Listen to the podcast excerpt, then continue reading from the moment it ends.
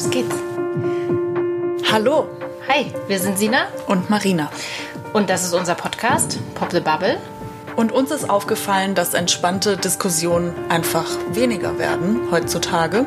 Wir wollen entspannt diskutieren mit Menschen, die andere Ansichten haben als wir. Wir wollen unsere Filterblase verlassen, weil wir das Gefühl haben, man dreht sich da so ein bisschen im Kreis. Und wir wollen eigentlich andere Positionen hören und uns auch an anderen Positionen reiben, aber dabei auch entspannt bleiben und nett diskutieren. Genau, nicht immer gleich auf Konfrontation setzen und denken, dass alles, was irgendwie nicht unsere Meinung ist, gleich von Wutbürgern kommt, die am anderen Ende einer Skala stehen. Ja, und dafür laden wir uns ganz normale Leute ein in diesen Podcast. Und heute geht's los. So? Ja, oder? Pop the Bubble. Pop the Bubble. Pop the Bubble. Ein Podcast von Marina Schweizer und Sina Fröndrich. Episode 1. Nix mit Kleinwagen. Warum Axel gerne SUV fährt. Wir haben es halt gern bequem. Ich sitze im Flugzeug auch nicht hinten in der Bretterklasse, sondern ich sitze vorne. Und wenn ich mit dem Zug fahre, fahre ich auch erste Klasse, weil ich den Platz mag. Und so sehe ich das beim Fahrzeug auch.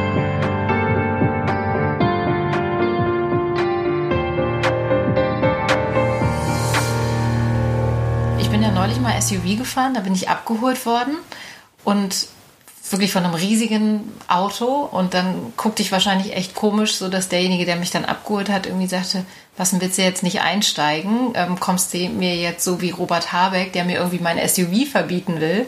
Dann habe ich mich auf die Diskussion gar nicht eingelassen, dachte, komm, äh, will jetzt keine SUV-Debatte führen, ich setze mich mal rein und habe dann ähm, mich da irgendwie ein bisschen massieren lassen, weil sowas können solche Autos ja auch.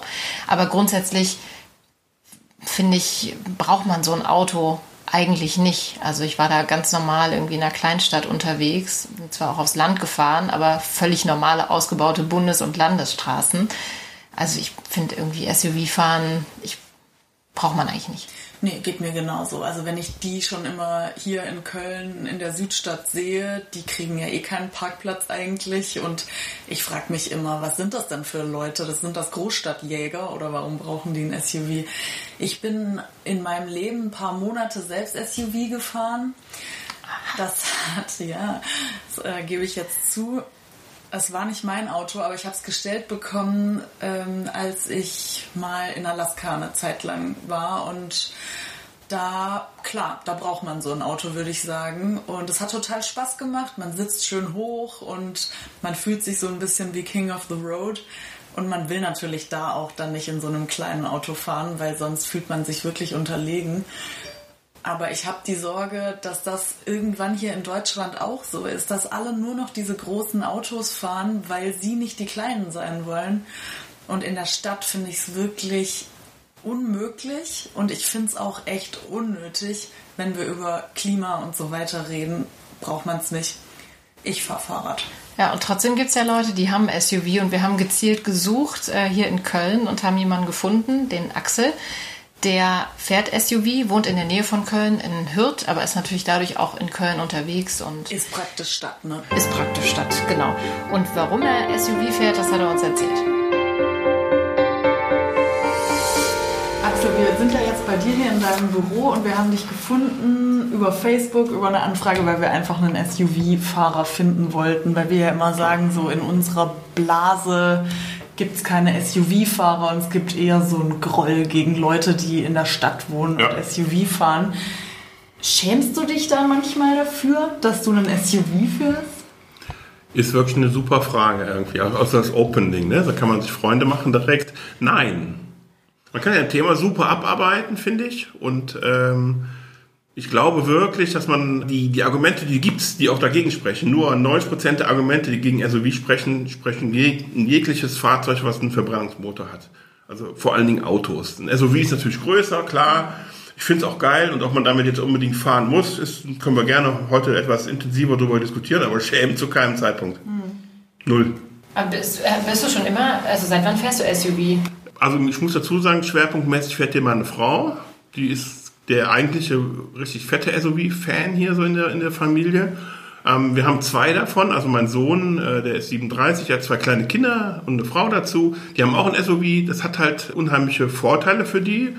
Und ich persönlich fahre aber immer schon große Autos, deshalb ist diese Diskussion um Autos begleitet mich an sich schon, solange ich überhaupt denken kann, weil ich sage ganz ehrlich, wenn ich die, wenn ich jetzt umrechne in CO2-Werten all das, ob ich jetzt eine große Limousine fahre oder ein SUV, so groß ist der Unterschied in meinem äh, Verständnis dann nicht. Okay, so ein Drittel ungefähr schon mehr. Ne? Was fährst Ja. du denn für ein? Äh, das Auto, was wir jetzt hier, was gerade hier zum Hof gefahren ist, ist ein Q7 von Audi. Man Hat der darf immer Allrad? der, der ist einer von denen, die permanenten Allrad haben. Ja. Wobei man dazu sagen muss, wenn man jetzt das vergleicht mit der normalen Palette, die wir so kennen, ist es im Grunde genommen untenrum ein A8. Es gibt diese Limousine, ist A8. ein Kombi, ne? Und das ist, den gibt es als normale Limousine, den gibt es nicht als Kombi, Ah, okay. aber die, die komplette untere Plattform, sprich Bodengruppe, Allradantrieb permanent, äh, Motorisierung entspricht äh, genau der gleichen Fahrzeug. Also ein Q8, äh, Q7, Q8, die haben alle die gleiche Basis und dann der A8 als Limousine. Gut, durch den höheren Aufbau müssen wir damit rechnen, dass wir hier sicherlich durch den erhöhten Luftwiderstand äh, etwas höhere äh, Verbrauchswerte haben. Aber das ist, glaube ich, nicht so schlimm, wie die Leute das immer sich vorstellen. Meistens wird das ja irgendwie als überdimensioniert für so eine Stadt wahrgenommen, ne? Weil wenn man jetzt nicht gerade Jäger ist am Wochenende, Ja. dann ist das jetzt eher so in unserem Umfeld, dass das Leute angucken, so von wegen, was brauchst du jetzt so eine riesen Karre, du kriegst keinen Parkplatz und gerade in der aktuellen Ja. CO2-Diskussion ist das doch wirklich nur was fürs Ego oder, also, Ja, also ist aber so, äh, jeder, der mit so einem Auto rumfährt, ist natürlich jetzt, macht das ja, weil er da Bock drauf hat. Ja. Und jeder hat halt für sich ein anderes Argument. Ich glaube auch, dass viele Leute sich das einfach schön reden. Also wenn ich jetzt als Single in Köln-Ehrenfeld lebe, warum muss er das machen? Das macht er, weil er sich damit gut fühlt mit dem Auto. Aber das ist ja auch eine Berechtigung, sowas zu machen. Also wenn einer morgen sich Markenklamotten kauft oder eine dicke Uhr, macht er das, weil er sich damit gut fühlt. Und so gibt es halt Leute, die es einfach nur deshalb machen, weil sie sich gut fühlen und damit in Berlin am Kudamm rumfahren oder in Düsseldorf auf der Köhe oder in Hamburg an der Alster.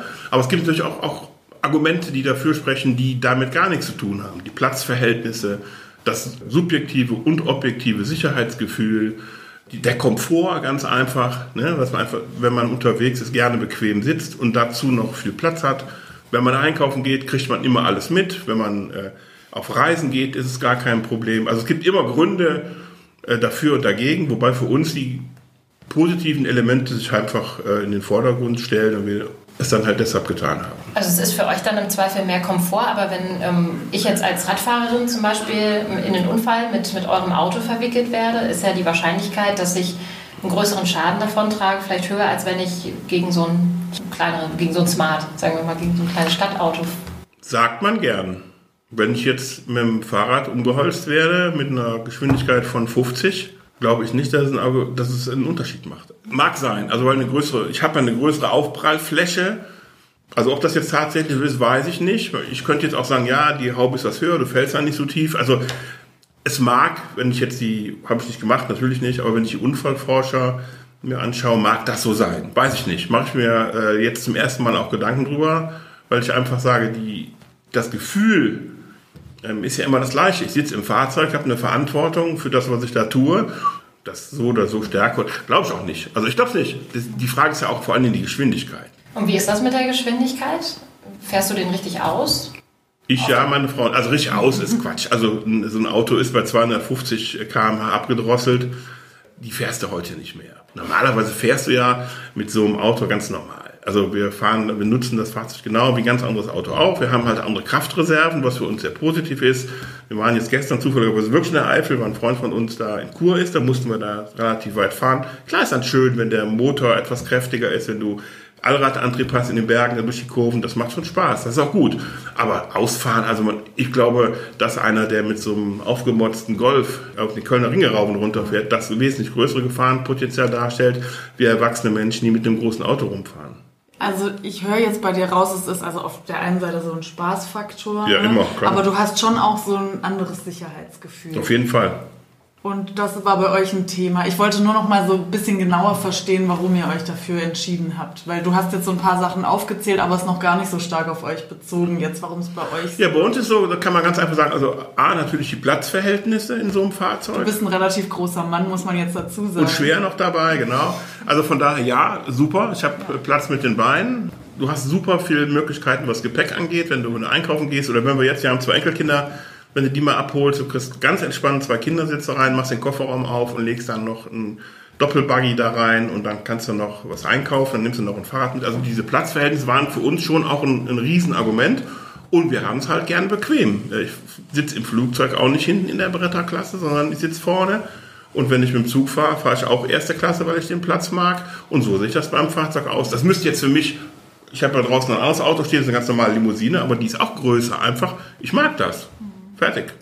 Und wenn man ehrlich ist, früher, ne, in ganz alten Rom, die Leute, die sich erlauben konnten, hatten auch große Kutschen mit vielen Pferden und nicht eine kleine Kutsche mit zwei Pferden. Aber das ist natürlich so eine Wohlstandsfrage, ne? weil man würde ja vieles auch anders immer, wenn, man dann kein großes Auto hätte, würde man es halt anders organisieren. Ja, ja. das ist ein Lifestyle-Produkt. Ich kann auch hier ein Smart fahren, da komme ich genauso von A nach B. Das will ich halt nicht. Könnte ich auch machen. Das Interessante an der Debatte ist ja jetzt diese Dimension, dass wir immer über CO2-Ausstoß sprechen, mhm. über die Geschichte mit dem Klimawandel und dass jetzt irgendwie so eine Kollektivschuld ja irgendwie so reinkommt ne, mhm. in die Debatte, dass dann Leute sagen, ja, ähm, aber wenn sich jetzt jemand gegen ein Auto entscheidet, dann kommt das praktisch allen zugute. Mhm. Nur wenn sich jemand für einen täglichen Allradantrieb in der Stadt zum Beispiel entscheidet, mhm. aus Lifestyle-Gründen, hat der weniger Recht, weil er fügt uns ja was zu, uns allen so. Was macht das mit deiner Rechnung so? Oder hast du die Rechnung gar nicht mit einbezogen? Ist mir egal. Also es ist so, die Leute wollen immer katalogisieren. Hm. Das ist ein typisch deutsches Phänomen. Hm. Ne? Also sie wollen sagen, das ist gut und das ist schlecht. Ich sage nochmal, wenn ich Köln am Neumarkt wohne und bin um die Ecke im Büro, man kann da zu Fuß hingehen, sage ich, hey, wofür muss ich mir dann da ein Radauto hinstellen, wenn ich das fahren will, leih ich mir das bei Sixt. Wenn ich wie hier, wir sind ja jetzt in Hürth, das ist übertrieben, ein bisschen ländlicher. Wir haben die Möglichkeit zu Hause, wir haben Platz genug, wir könnten rein theoretisch vier Autos auf den Hof stellen. Dann ist so eine Überlegung ja auch eine ganz andere. Ich persönlich bin viel unterwegs, äh, muss auch mal schon mal längere Strecken mit der Autobahn fahren. Wir fahren gerne am Wochenende mal nach Holland, mal nach Sylt, was weiß ich. Dann ist das ja eine andere Entscheidung. Deshalb ist ja nicht die eine Entscheidung richtig oder die andere Entscheidung ist falsch. Ne? Also ich finde, da muss man einfach die Lebenssituation der einzelnen Menschen auch mal in den Vordergrund stellen. Mhm. Und das ist auch eine ganz große Neiddebatte, weil viele Leute, die können sich halt einfach nicht erlauben und dann fangen die an rumzustänkern.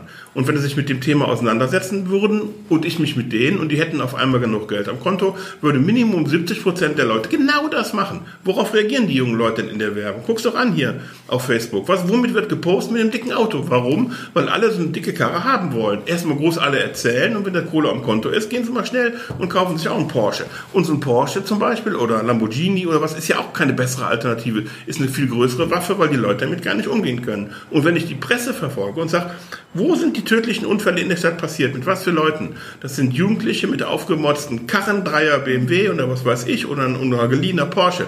Es gibt definitiv, also ich lasse mich gerne eines Besseren belehren, nicht den Nachweis, dass die Menschen mit einem SUV die sind, die die körperlichen Schäden an Menschen zugeführt haben. Das ist nämlich tatsächlich nicht so, weil du wesentlich entspannter bist mit so einem Auto. Das ist ja kein Heizerkarre, das ist eine ganz entspannte Reiselimousine.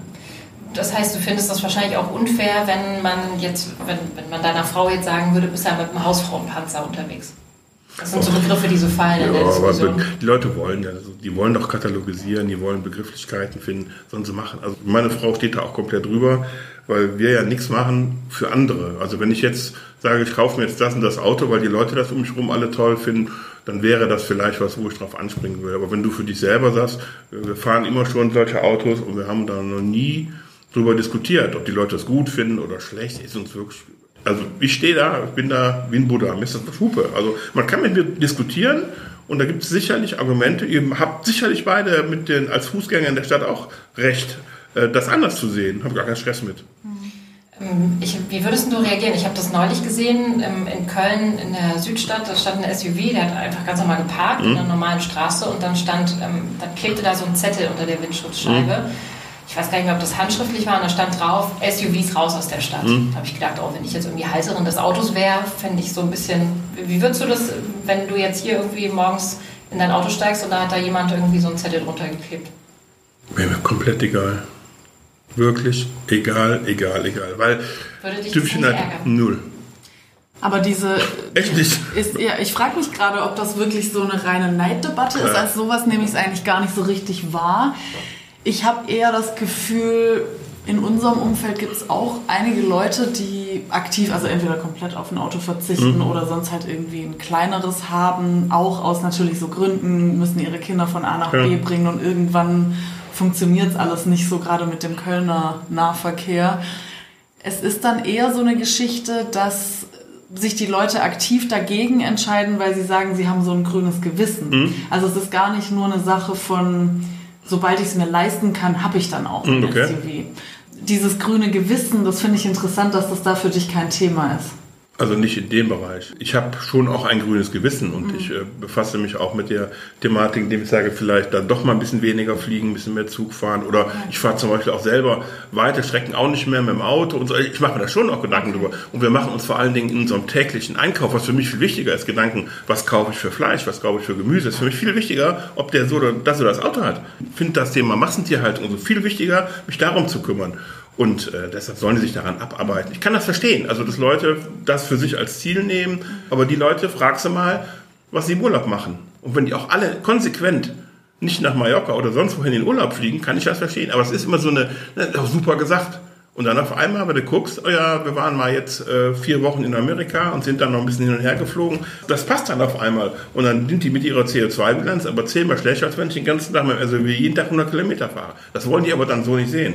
Oder sind das, muss sag selbst, sind die so? Sitzen die nur zu Hause und fahren nur Fahrrad auch im Urlaub oder fahren die im Zug immer oder fliegen die auch schon es irgendwo hin? Es gibt Unterschiede. Also ich glaube, es gibt Leute, die sagen, ich äh, gleiche mein Nicht-Autofahren, also komplett gar nicht Autofahren, dann, das ist mein Ausgleich dafür, dass ich eine Flugreise im Jahr mache oder so. Es gibt aber auch Leute im Umfeld, die nur noch mit dem Zug in Urlaub, Urlaub fahren, fahren oder keine Fernreisen mehr machen. Weil das ist konsequent, oder? Das ist relativ ja. konsequent, ja gut. Jo. Also ich meine, es ist ja bei den SUVs, glaube ich, ist das Thema eher das. Früher gab es so ein paar Lamborghini-Fahrer, ein paar Ferrari-Fahrer, die haben den Kohl nicht fett gemacht. Mhm. Aber SUV ist ja ein Massenphänomen, weil sich so viele Leute ja. dann auch leisten können. Ne? Und das ist dann praktisch das, wo ja. es in den Augen der anderen problematisch wird. Ja. Weil dadurch also, dann eben die Rechnung so groß ist. Nee, da muss ich dir recht geben. Also ich, ich will mal eine Zahl bemühen. Wir haben im Jahr ungefähr so 3,4 Millionen Neuzulassungen an Pkw. Mhm. Und im Jahr 2016 ähm, hatten wir so 700.000, 715.000 SUVs davon. Ah, ich dachte sogar die Hälfte. Aber nee, nee, so viel ist das, nehmen die Leute okay, so wahr. Ja. Ne? Und wir hatten jetzt, äh, wir haben im Jahr 2018 haben wir gehabt ungefähr so ähm, die gleiche Menge an Neuzulassungen, also sprich diese 3,4, aber hatten dann 933.000 SUVs davon. Also die, die Zahl ist halt wirklich auch dann nochmal in der Relation auch gestiegen. Da haben wir nicht so viel mehr Autos verkauft, sondern die Leute stehen halt auf diese Autos. Das heißt, der Anteil, wer, wenn, wer sich ein neues Auto kauft, entscheidet sich häufiger ja. für ein SUV. Das sind jetzt deutlich über 20 Prozent. Und wir waren, äh, kurze Zeit vorher waren es noch 10, 15 Prozent. Und wenn wir dann gucken, liegt das natürlich daran, dass der Automarkt auch wesentlich mehr SUVs anbietet. Ganz früh hatten wir einen dicken Land Rover oder von mir aus den eben genannten Cayenne oder einen Q7, Q8, was weiß ich. Und jetzt sind ja die ganzen anderen ähm, VW. VW wie, viel, wie viele haben die denn jetzt? Die haben auch drei oder vier im Angebot, die wir alle gar nicht kennen. BMW hat jedes Modell 1er Q1, 2er Q2, alles so. Audi hat mehrere Modelle. Selbst Dacia und wie, die haben ja alle die Palette darauf ausgerichtet, weil die Leute einfach diese Nachfrage auch haben.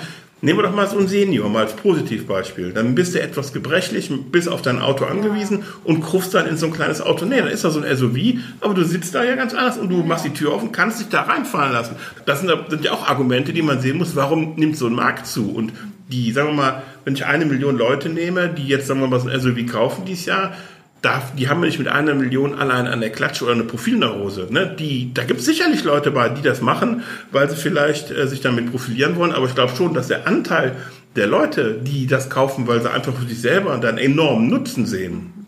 Da irgendeine Statistik gibt es bestimmt, habe ich nicht. Aber wenn wir sagen, wir gehen jetzt mal zu meinetwegen BMW oder irgendeinem Händler und sagen, wenn ich jetzt wenn ihr ein Viertel SUVs verkauft, wie ist denn die Quote nachher im Alter? Und da glaube ich, wenn wir dann in der Altersstufe sind über 65, dass sogar weit über 50 Prozent der dann auch etwas älteren Herrschaften sich für ein SUV entscheiden müssen. Das ist ja super, da muss ich mich nicht so tief hinsetzen, da kann ich alles reinräumen. Ich glaube schon, dass die Quote hoch nimmt. Das heißt, der SUV könnte auch ähm, ein Merkmal dafür sein, dass unsere Gesellschaft immer älter wird? Auch, ja. Deswegen glaube ich. die Nachfrage ja. danach ja. irgendwie da ist. Glaub Oder schaffen die, die Hersteller vielleicht auch einfach nur dieses Angebot. Und ähm, vielleicht ist ja die Nachfrage gar nicht so groß. Das ist jetzt die Frage, reagieren die auf die Nachfrage oder? Ja, aber guck mal, wir sind jetzt 2019. Ne? Ich glaube, bin ja selber im Vertrieb tätig, nicht, dass wir noch in einer Gesellschaft leben, wo du den Leuten einen Konsum einreden kannst. Ich glaube, die Menschen sind heute so aufgeklärt, dass sie für sich einfach aussuchen, was sie schön finden. Ich nehme mal Beispiel, so ein Mini, Mini Cooper. Ne? Das ist ein kleines Auto, restlos überteuert. Restlos überteuert, aber die finden es halt schön, also kaufen es. Ist ein Lifestyle-Produkt. Die, die Zeiten, wo du Leuten ein Produkt einreden kannst, das ist, klar gibt es das ja bei allen Markenprodukten so. Ich glaube schon, dass das ein bisschen zugenommen hat, dass die Leute für sich nach anderen Kriterien entscheiden. Und warum baut ein Maserati, warum baut ein Lamborghini, warum bauen die alle SUVs? Nicht, weil die das so geil finden, das ist totaler Quatsch. Oder warum hat Porsche ein Cayenne gebaut? Dann nicht einfach, weil die, weil die selber so geil fanden. Die haben so ein Mist. Die laufen uns weg, die Leute. Die haben keinen Bock mehr nur auf da unten auf der Erde rumsitzen. Die wollen auch anders sitzen. Das mit dem Höhersitzen, das kann ich ja nachvollziehen, ja. ehrlich gesagt. Ne? Mhm. Also ich bin auch schon öfter in einem SUV gefahren. Das ist ja schon ganz nett. Ja. Man hat so eine ganz gute Übersicht und so anders als jetzt bei so Sportwegen, wo man kaum hinten rausschaut, ja. auch beim Einparken und so wir sind ja jetzt schon länger in dieser Diskussion um auch so CO2-Emissionen und so weiter. Hattest du da mal nachgeguckt, ob es auch einen zum Beispiel gibt, der keinen Allradantrieb hat? Weil das scheint ja echt auch so ein Faktor zu sein. Das ist ja echt relativ unnötig in der Stadt. Du wirst ja ganz selten wirklich den Allrad brauchen. Ähm, wenn man selber kein Auto fährt, äh, kann ich diese Frage verstehen. Und wenn wir das reduzieren auf Stadt, ja. brauche ich kein Allrad. Ich habe auch schon mal in Alaska gewohnt und bin dann ein Allrad gefahren ja. und kann das nachvollziehen. Ja. Aber ich würde jetzt sagen, also ich habe ja einen Führerschein, man braucht den ja in den allerseltensten Fällen. Also das Fahrverhalten, also allein aus Sicherheitsgründen, ist auf Landstraßen, auf Autobahnen mit Allrad wesentlich besser. Ein ganz anderes Fahrverhalten, wesentlich konstanter. Bei leichter Nässe fährt das Auto wesentlich konstanter, hast nicht so hohe Ausbrüche. Klar, um jetzt hier den Berg äh, nach Köln runterzufahren und am Neumarkt einen Parkplatz zu suchen, würde, glaube ich, Einradantrieb reichen. Das ist ja klar. Aber wenn ich normal fahre, ich fahre jetzt hier, äh, sage ich mal, 30 Kilometer über Land, ein bisschen kurvenreich, ist das schon ein Riesenunterschied. Und auch ein Sicherheitsaspekt. Nicht umsonst wird ja immer mehr, werden ja auch normale Limousinen immer mehr mit Allrad gebaut. Die Anteile bei Audi nehmen ja im Quattro-Bereich auch absolut zu.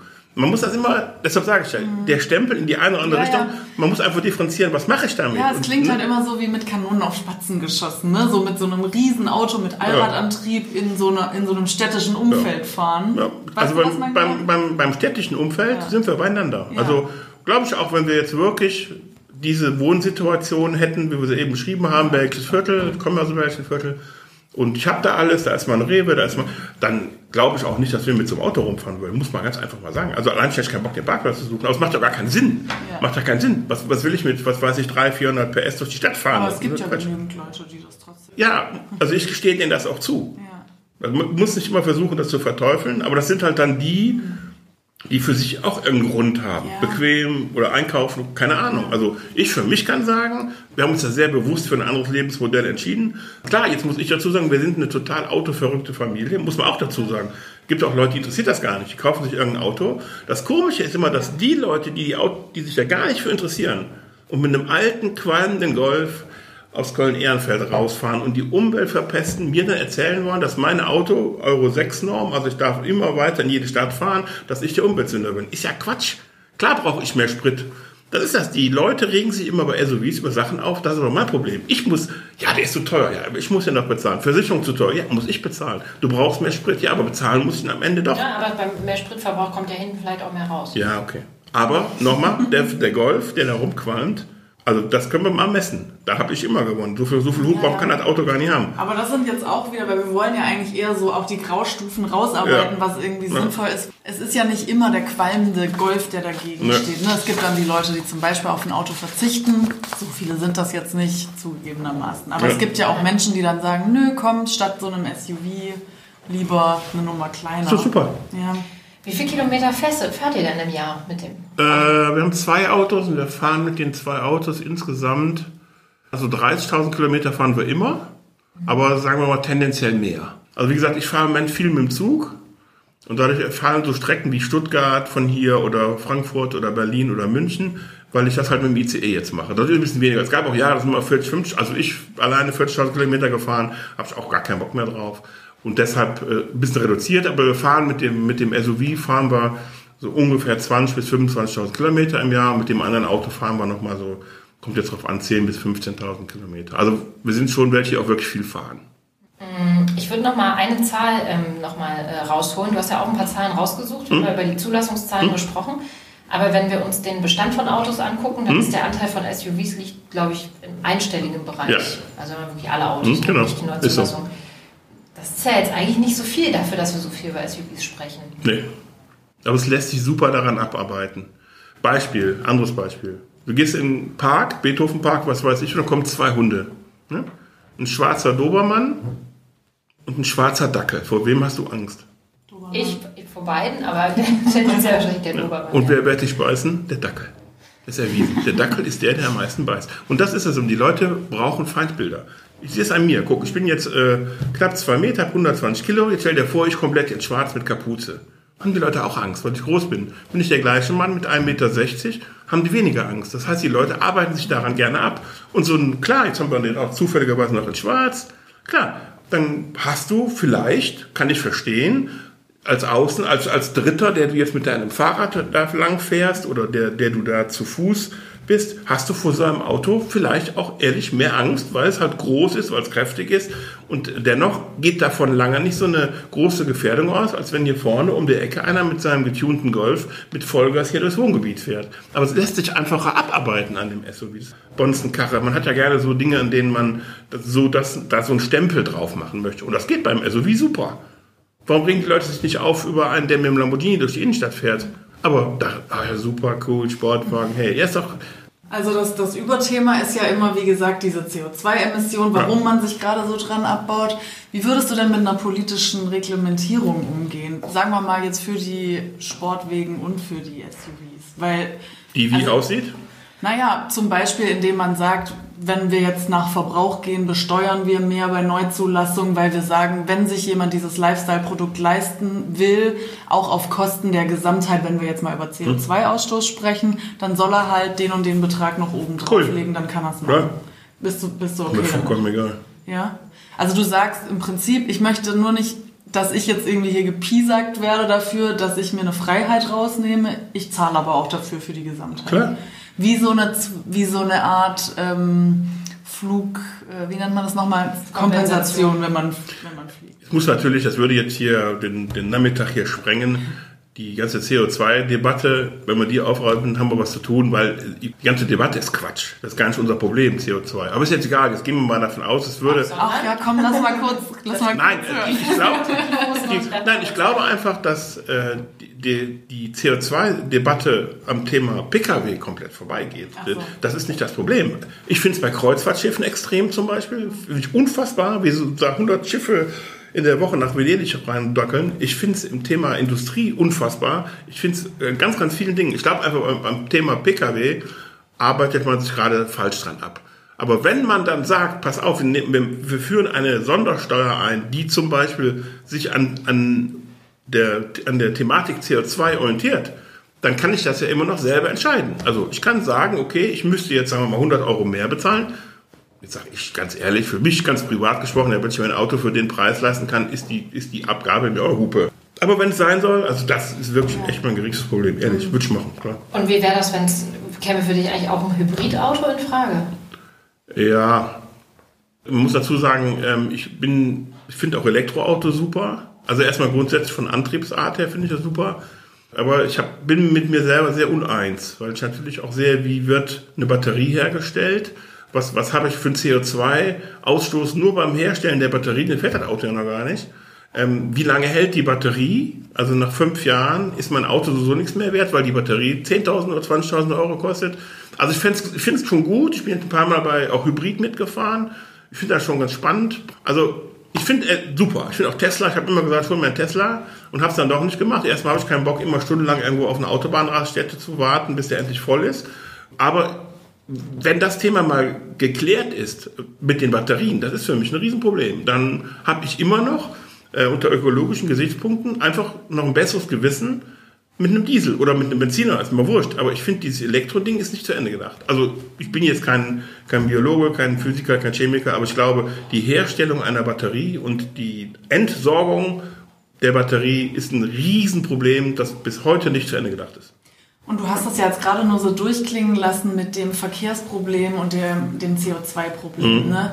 Also wenn ich dich richtig verstehe, sagst du, die Debatte ist halt insofern viel zu aufgeblasen, weil, weil das der viel zu kleine Anteil ist am CO2-Ausstoß ja. dieses Landes? Ja, Oder klar. meinst du jetzt ja, also weltweit. Landwirtschaft und so weiter? Ja, aber das Thema Auto interessiert doch in anderen Ländern auch nichts. Wo gehen denn unsere Diesel alle hin? Nee, gut, aber Deutschland soll ja eigentlich immer. Also Osteuropa gibt das Problem nicht. Komisch, ne? Deutschland ist ja ein Land, das sich gewisse Dinge leisten kann und natürlich auch, auch manchmal Vorbildcharakter haben möchte. Insofern kann sich da jetzt auch nicht irgendwie mit dem Verweis auf ärmere Länder ja. Nein, äh, ich glaube auch, wir müssen das tun. Also mir, mir geht diese äh, Debatte in vielen Dingen äh, ein bisschen sehr weit und das ganze Greta-Thema, ich kann es auch nicht mehr hören, aber am Ende ist ja so, wir sind eine der führenden Technologienationen auf der Welt, nicht nur in Europa. Wir sind ein sehr reiches Land und wir haben eine Vorbildfunktion. Und dann müssen wir uns manchmal auch Sachen erlauben, die andere sich halt nicht erlauben, aber nur weil jetzt äh, im Nachbarort einer seinen Müll in den Bach schüttet, heißt das ja nicht, dass das besser ist weil es da passiert. Also ich muss nicht, hier muss halt vormachen. Ich muss immer vormachen, welche Werte gebe ich meinen Kindern und Enkeln mit und die tragen es dann so in die Welt und ähm, vielleicht kommt dann äh, im Ostblock auch mal einer auf die Idee, dass er mal drüber nachdenkt. Und wir müssen es halt hier machen. Wie die Diskussion geführt wird und ob die Mittel beiden Seiten äh, da richtig gewählt sind und ob die Aufschlussform, äh, weiß ich nicht. Aber grundsätzlich, wir als reiche Industrienation müssen uns halt manchmal auch Schnaps mehr an Umweltschutz äh, erlauben können, finanziell gesehen, als andere. Da bin ich auch bei, sofort. Da gibt es gar keine Frage. Aber hast du das Gefühl, wenn wir dann über das, ähm, über das Reisen, du hast jetzt auch Kreuzfahrtschiffe ja. genannt, ne? über das Fliegen, hm. über die Autos sprechen, dass wir vielleicht da die falschen Debatten führen und eigentlich darüber reden sollten, wie wir unsere Schwerindustrie vielleicht auch ja, irgendwie umweltfreundlicher bekommen? Der Witz an der ganzen Sache ist ja, dass das geht. Die Techniken gibt es ja die, das Geld nimmt halt keiner in die Hand. Ich könnte heute auch das Thema Kreuzfahrt, ähm, die ersten Schiffe sind ja jetzt mit anderen äh, Filtern auch ausgestattet, komplett weltweit ändern. Das heißt, wenn alle Schiffe heute geändert würden, hätten wir eine unfassbare ähm, gute Tat getan für die Umwelt. Die Diskussion ist aber einfacher zu führen an meinem oder deinem, an jemand sein, sein Auto, weil das halt das ist, was die Leute vor. Die Diskussion ich kann die verstehen. Ich stelle mich der Diskussion auch, obwohl ich die jetzt außer hier in dieser äh, Runde ja eigentlich gar nicht habe, weil mit mir das gar keiner diskutieren will, weil es einfach auch ehrlich gesagt 95 Prozent aller Leute gar nicht interessiert. Das ist ja eine relativ kleine Gruppe von Menschen, die das daran festmacht. Ich denke, Umwelt müssen wir uns alle sehr stark mit auseinandersetzen. Wir müssen gucken, was wir tun können. Und gerade in der Industrie, wir sitzen ja hier unweit von Knappsack. Knappsack ist äh, die Firma Höchst und da sind noch andere Firmen noch und da wird auch Papier hergestellt. Papier zum Beispiel ist ein unfassbar umweltschädliches äh, Produktionsdesaster im Grunde genommen, wobei die jetzt, weil das eine ganz neue Firma ist, halt ganz tolle Filteranlagen angeblich drin haben. Ich weiß es ja nicht, kann ich, ne, glaub's einfach.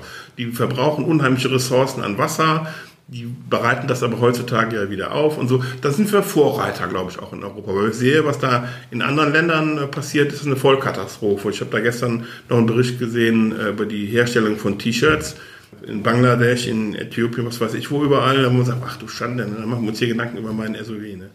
Also das, das sind die wirklichen Umweltsünden, die, die es auch zu kämpfen gilt. Aber von mir sollen sich an dem SUV aufarbeiten und äh, bestimmte Zeitungsartikel schreiben. Ich bin da auch ja, gerne bereit, wie ihr merkt, darüber auseinanderzusetzen, aber ändern können wir das Thema nicht. Es wird auch einfach, das Thema SUV wird einen wesentlich größeren Raum einnehmen. Also ich glaube auch, dass wir irgendwann mal, dann ist der Gag auch weg im Übrigen. Ne? Wenn nämlich dann wieder alle SUV fahren, ist ja wieder alles gleichgestellt. Ne? Was ja auch ein Negativpunkt ist, den, den ich auch verstehen kann. Wenn du mit einem kleineren Auto hinterm SUV herfährst, du ja nichts mehr. Da macht dir einer das Licht aus. Aber das kenne ich, wenn ich, wenn ich in der Straßenbahn sitze, wenn die Leute hinter mir sitzen auch. Deshalb kann ich auch nicht kleiner werden. Und wenn ich im Kino sitze, sehen die Leute hinter mir auch nichts. Also. Ich glaube, was manche Menschen auch meinen, ist so, wenn sie sich an den SUVs abarbeiten, hm. weil sie es vor sich haben, hm. weil sie im Prinzip sagen, naja, es gibt Menschen, die halt vor ihrer eigenen Haustür so kehren. Was kann ich selbst ändern? Ja. Ohne jetzt praktisch immer auf die große Politik zu verweisen, ja. weil ich kann halt die Politik nicht so direkt beeinflussen Stimmt. wie meine Kaufentscheidung. Ich kann das ja für mich auch entscheiden, was ich tue. Und glaubt mal, ich gleich an anderen Stellen vielleicht aus, auch nicht. Mhm. Aber es ist ausgerechnet, ist halt, Auto ist halt so Deutschlands liebstes Kind. Das ist super. Da kann man, du kannst ja zeigen, kannst du du, du, du. Macht der Deutsche eh gerne. Der Deutsche macht immer du, du, du, super gerne. Und dann macht er eine Schublade auf, dann passt er rein. Und dann ist der schwarze Mann und das ist der weiße Mann und der hat das große Auto und der hat das kleine Auto. Ist ja super. Und das ist halt was, was wir aber in der Gesellschaft nicht ändern können. Wobei die Diskussion, ich glaube, ich glaube schon, dass wir da auch Konsens finden können, dass die, dass man eben nicht diese Schublade mach, aufmachen muss, man muss gucken, wo, wie ist meine Lebenssituation? Ich fahre im Jahr 20.000, 30.000 Kilometer. Warum soll ich das unbequem tun, wenn ich es mir bequem erlauben kann? Was ist denn das für ein Verzicht? Soll ich jetzt sagen, okay, ich kaufe mir jetzt ein kleines, unbequemes Auto, damit die anderen zufrieden sind. Ja gut, aber der fährt ja auch nirgendwo hin. Der kauft, der geht zu Flinkster, holt sich ein Auto, fährt mal kurz zum Aldi und wieder um. Das ist dann, das ist dann täglicher oder wöchentlicher Pkw-Konsum. Ich fahre jeden Tag mit dem Auto und wenn jetzt einer anruft und ich muss nach, was weiß ich, nach Frankfurt und ich kann nicht so schnell zum Zug, muss ich halt dahin fahren. Ich habe es jetzt ein paar Mal versucht, manchmal kurzfristig mit dem Zug fahren, das ist eine Vollkatastrophe. Und es gibt ja auch heute noch ganz viele Gebiete, da kommt es ja gar nicht hin. Also ich muss immer vorher genau gucken, komme ich da jetzt hin? Oder wie oft muss ich umsteigen? Und wenn ich für eine Strecke, wo ich im Auto, sagen wir mal, anderthalb Stunden brauche, durch diese Umsteigerei vier oder drei Stunden oder was weiß ich, dann mache ich das halt nicht. Gebe ich zu. Also so, so ein tolles Umweltbewusstsein habe selbst ich dann nicht, weil es kostet meinen Tag, kostet mein Geld, da habe ich dann keine Lust für.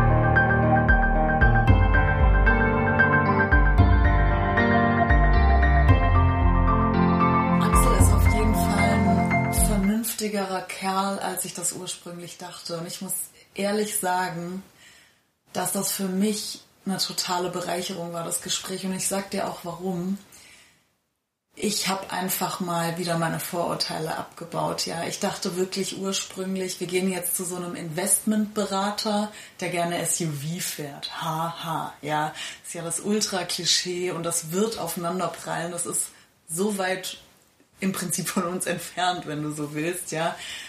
Aber das war echt ein Klischee, weil er so offen ist für Argumente und er macht sich ja genau die Gedanken, die wir uns auch machen. Nur weil er ein SUV fährt, macht er sich die nicht nicht. Und das unterstellen wir ja schon, ne? Das schwiegt auf jeden Fall immer mit, ja. Das, äh, das finde ich auch. Das ging mir auch so. Ähm, und ich finde, er hat ja ein schlagendes Argument genannt. Der ist groß, wir haben ihn ja gesehen. Er ist schwer, hat er gesagt, also ja. kräftig. Ja, zwei Meter ist er ja? schon, ne? Und wenn du dann 30.000 Kilometer im Jahr fährst, ja, warum sollst du dich in so ein kleines Auto zwängen? Wenn es einfach Strecken gibt, hat er auch gesagt, die er mit der Bahn dann eben im Zweifel nicht machen kann. Ne? Und ähm, was ich auch interessant fand, war dieses, es gibt ja immer dieses, dieses Bild, da fährst du mit dem SUV zum Bioladen und das macht Axel im Prinzip auch. Ich sehe aber gar nicht den Widerspruch. Also wo ist denn der Widerspruch? Warum kann man dann nicht SUV fahren und trotzdem zum Bioladen gehen? Warum muss man dann ähm, sich beim Auto und bei Essen immer für, für, für beides entscheiden? Also warum muss es dann immer das Fahrrad sein? Man sagt ja auch nicht zum Fahrradfahrer, der beim Lidl oder beim Aldi einkaufen geht, ey, warum gehst du denn hier irgendwie einkaufen und fährst nicht zum Markt, ne? Ja, total. Also ich glaube, ich würde immer noch sagen, ich bin nicht für SUV-Fahren in der Stadt und da hat er mir, mich auch nicht überzeugt. Er gibt ja zu, dass es auch hedonistische Gründe sind. Klar, wir sind alle inkonsequent, das ist logisch. Und ich glaube, das ist auch so das, was ich mitnehme, dass ich bisher oft SUV-Fahrern unterstellt habe in der Stadt, dass sie einfach komplett drauf scheißen. Ja, es ist ihnen egal, was mit dem Klima ist. Und vielleicht kann man es einfach so nicht sagen, weil er macht sich ja Gedanken. Er hat halt nur dieses eine Ding, er fährt halt gern große Autos. Ja, das war die erste Folge von Pop the Bubble, unserem Podcast. Wir hoffen, es hat euch gefallen und wenn es euch gefallen hat, dann freuen wir uns natürlich, wenn ihr uns weiterempfehlt. Das könnt ihr zum Beispiel auf Twitter oder Instagram natürlich machen. Da heißen wir Pop the Bubble Now. Und ihr könnt uns auch, wenn euch was nicht gefallen hat, erreichen unter popthebubble.web.de. Da könnt ihr uns auch einfach eine E-Mail schicken. Und beim nächsten Mal geht es um Stay at Home Moms. Liegt Die. praktisch schon bereit. Genau. Wir freuen uns, wenn ihr wieder einschaltet und ja, bis dann. Ciao. Tschüss. Pop the Bubble, der Podcast. Idee und Umsetzung Marina Schweizer und Sina Fröndrich. Grafik Steffi Krohmann. Musik Carsten Sommer.